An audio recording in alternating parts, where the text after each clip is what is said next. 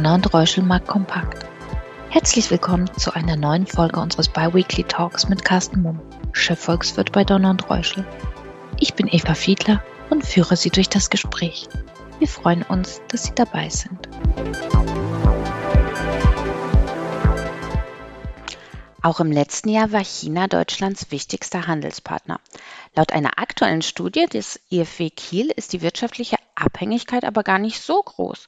Guten Morgen nach Hamburg. Wie wertest du diese These, Carsten? Hallo, schönen guten Morgen in den Süden. Ja, das ist tatsächlich so. Das ist ganz spannend. Wenn man sich die Zahlen mal anschaut, beispielsweise für den äh, letzten Dezember, Dezember 2022, dann kann man sagen, China ist der wichtigste Handelspartner Deutschlands. Wenn wir nämlich die Summe aus Exporten und Importen zusammenbilden, dann beläuft sich das gesamte Handelsvolumen im Dezember auf 21,1 Milliarden Euro. Im Vergleich dazu die Nummer zwei äh, bezüglich des Handelsvolumens sind die USA mit 20 Milliarden Euro, also etwas weniger, aber China ist ähm, dann doch relativ deutlich die Nummer eins. Ähm, die USA sind unser wichtigster Handelspartner, wenn es um die Exporte Deutschlands ins Ausland geht, während China aber mit Abstand unser wichtigster Handelspartner ist, was die Importe nach Deutschland angeht.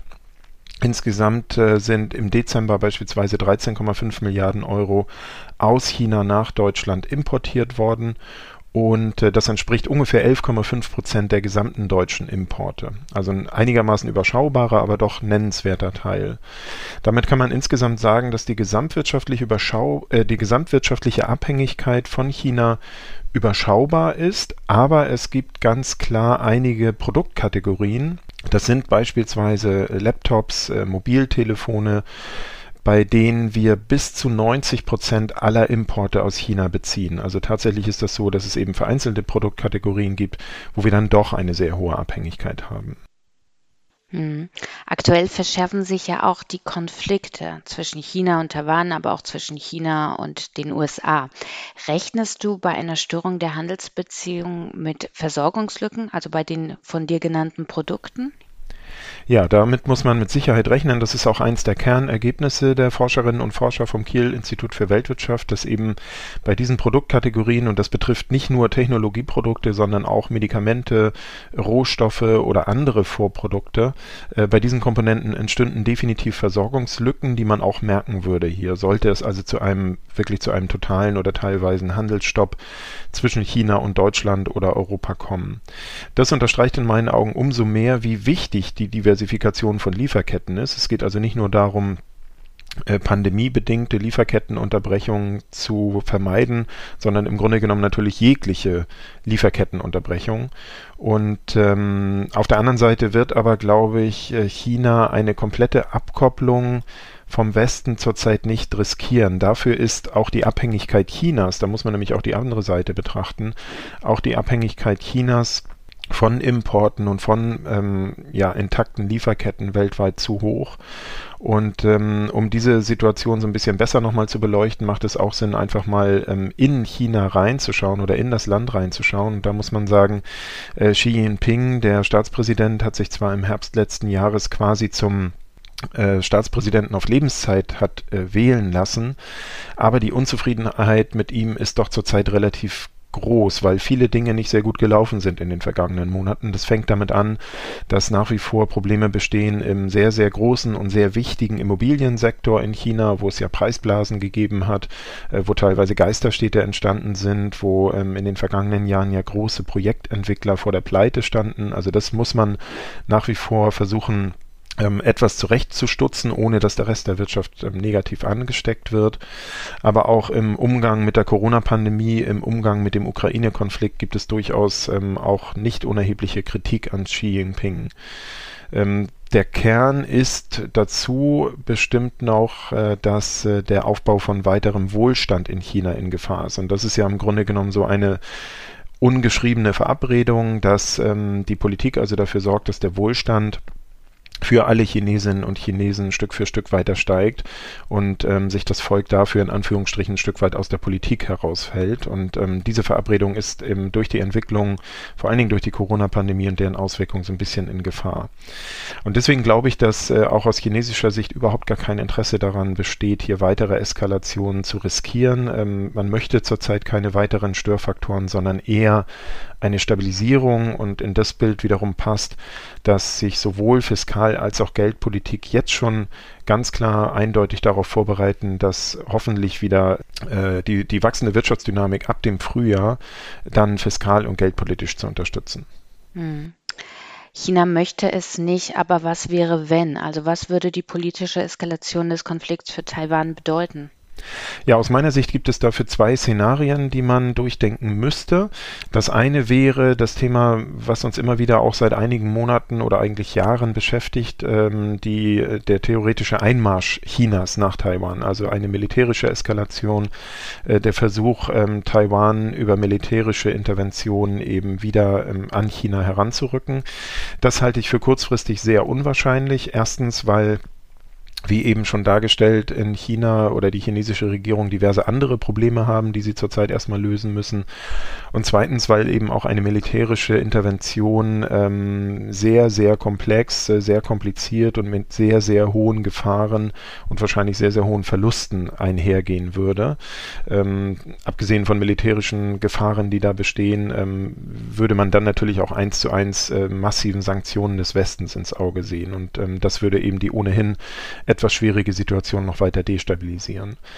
Das zweite Szenario wäre aber, Abgesehen von einer militärischen Eskalation, dass ähm, natürlich China Taiwan ein ganzes Stück weit vom internationalen Handel abschotten könnte, ähm, blockieren könnte, also Handelsbeziehungen blockieren könnte, so dass eben der Handel Taiwans dann auch nur noch eingeschränkt möglich wäre.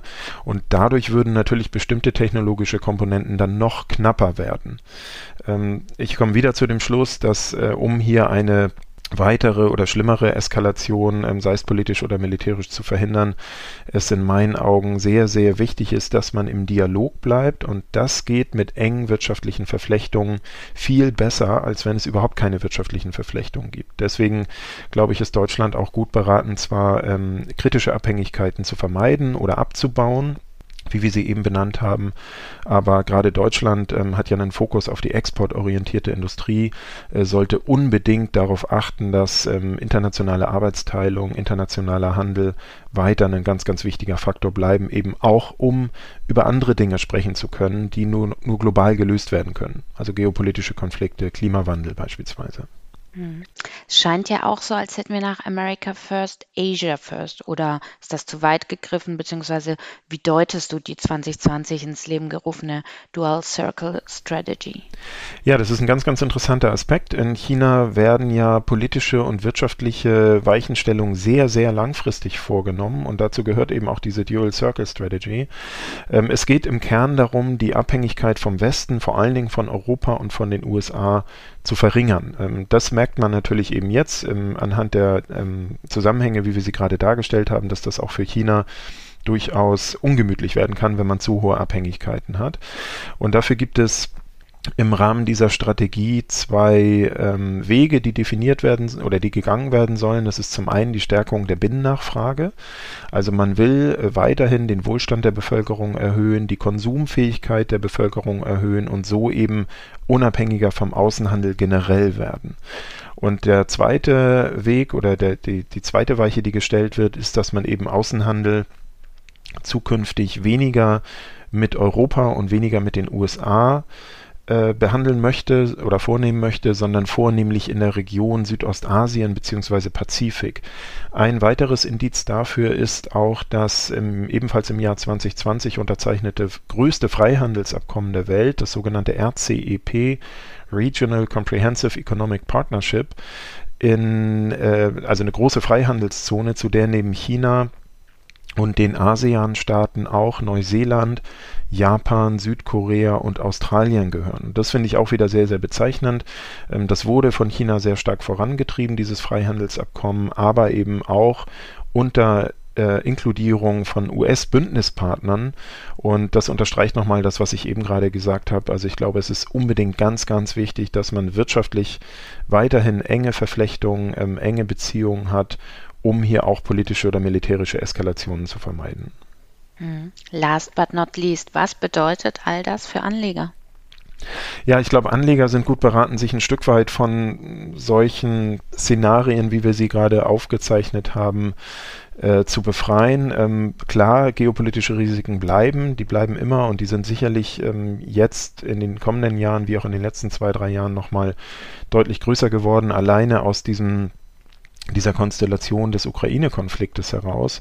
Ähm, ich glaube, es gibt gute Gründe, wie eben dargestellt, ähm, anzunehmen, dass äh, China eine weitere Eskalation vermeiden möchte und auch natürlich der Westen eine weitere Eskalation vermeiden möchte.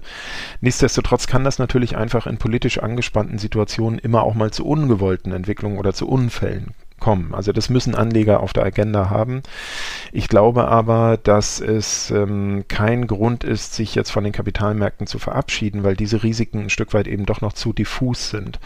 Kurzfristig bleiben in meinen Augen die wichtigsten Aspekte die Entwicklung der Konjunktur, eng damit zusammenhängend äh, die Frage, wie stark wird die Inflation in den kommenden Monaten zurückgehen und ähm, wird es nur die Inflation von Energiepreisen und von Nahrungsmittelpreisen betreffen oder wird auch die Kernrate der Inflation, also der breite über alle Produkte bestehende Preisanstieg zurückgehen und damit dann ganz eng zusammenhängt die Frage, wie lange werden die Notenbanken, vor allen Dingen die Fed in den USA und die EZB in der Eurozone die Leitzinsen noch weiter anheben und wie lange werden sie dann die Leitzinsen auf den erhöhten Niveaus belassen. Also das ist in meinen Augen das, worauf sich Anleger tatsächlich fokussieren sollten, kurzfristig, wohl wissend, dass man geopolitische Risiken immer so ein bisschen im Hinterkopf behalten sollte. Wunderbar, vielen Dank, Carsten. Das war es auch schon für heute und wir hören uns dann wieder am 15. März. Vielen Dank, ich freue mich drauf. Danke für Ihr Interesse. Seien Sie in zwei Wochen gerne wieder dabei. Ihr Donner und Reuschel, Markt Kompakt Team.